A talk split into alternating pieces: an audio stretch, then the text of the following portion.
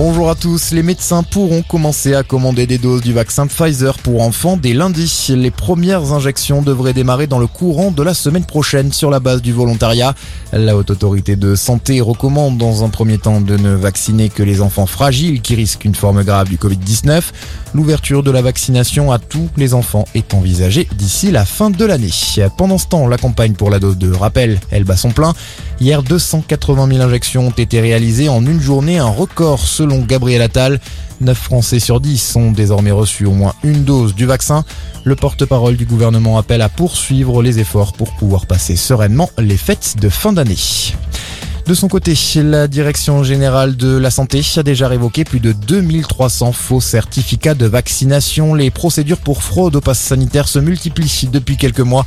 Près de 36 000 assurés étaient soupçonnés d'avoir bénéficié d'un faux pass sanitaire selon les derniers chiffres communiqués par l'assurance maladie.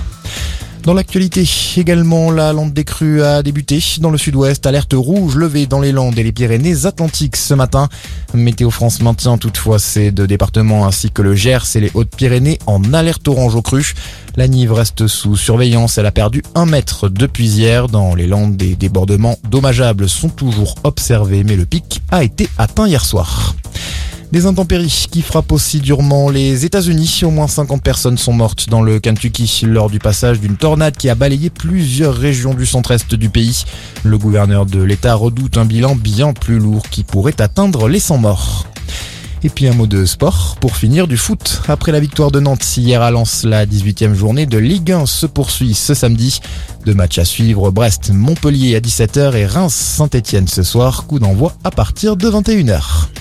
Voilà pour ce résumé de l'actualité. Merci de l'avoir suivi. Très bon après-midi à tous.